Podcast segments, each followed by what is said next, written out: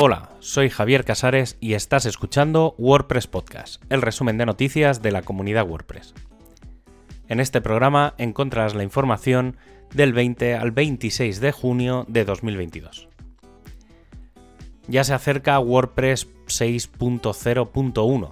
Esta nueva versión menor ya incluye más de 20 parches con respecto a la versión mayor. Las fechas que se trabajan son el 12 de julio de 2022 como día de lanzamiento final. Aunque de lo que tenemos ya fechas es de WordPress 6.1. Aún son fechas provisionales, pero parece que esta versión mayor será la última versión de 2022. Por ahora el camino a recorrer comenzará el 20 de septiembre de 2022 con la beta 1 y el congelado de funcionalidades. El 4 de octubre con la primera versión candidata y el 25 de octubre con el lanzamiento de la versión final. Algo que está sorprendiendo es que no parece haber previsión para el lanzamiento del que sería el tema 2023, aunque si las fechas cuadran, podría pensarse en dejarlo para la 6.2 que llegaría a finales de enero o principios de febrero.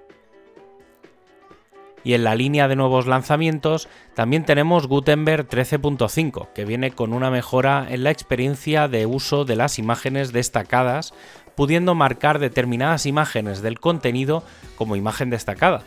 También se incluyen mejoras en los diseños del bloque de navegación, varias mejoras de accesibilidad, algunas de ellas relacionadas con el nuevo selector de fecha de publicación.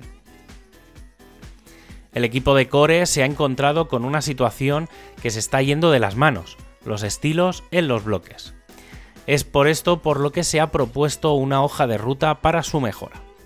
El primer paso va a ser la consolidación de los estilos de los bloques y el refactoring de la capa de abstracción, con el objetivo de mejorar cómo se generan los estilos. Esto debería incluirse ya en WordPress 6.1. El segundo paso es la consolidación y reducción de los estilos globales con el objetivo de reducir la cantidad de código generado para los estilos de bloques. Y a partir de aquí, como siguientes pasos, hay varias opciones, como el de crear un nuevo sistema de preprocesado de CSS o la priorización de los mismos. El equipo de Performance ha lanzado la versión 1.2.0 de Performance Lab, con el foco en probar el color dominante y la caché de página en la salud del sitio.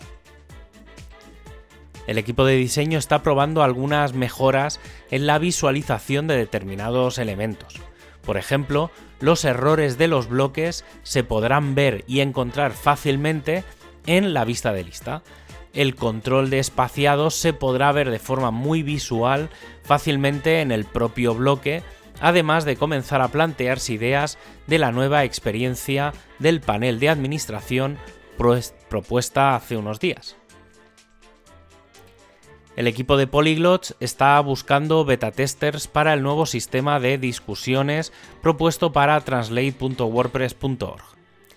Cualquiera que utilice ya la plataforma puede convertirse en probador de esta nueva funcionalidad.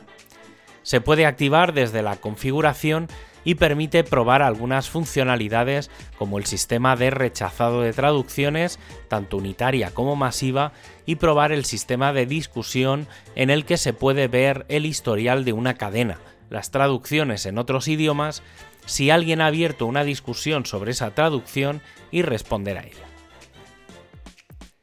El equipo de comunidad ha reactivado las ayudas para los lugares de encuentro para Meetup y es que tras la pandemia algunos lugares aún no están disponibles a ceder su espacio y algunos otros han decidido cobrar por ello.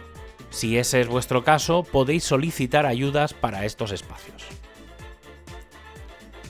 El equipo de BuddyPress ha comenzado a preparar la versión 11.0 y lo hace focalizado en cumplir los PHP Coding estándar que se van a revisar mediante acciones de GitHub se pondrá como mínimo WordPress 5.7 para poder usar esta nueva versión del plugin y la extensión BuddyPress Attachment va a tener como foco el poder organizar contenidos en carpetas. Y para acabar, Ya sabes que tienes todos los enlaces para ampliar la información en wordpresspodcast.es. Un abrazo y hasta el próximo programa.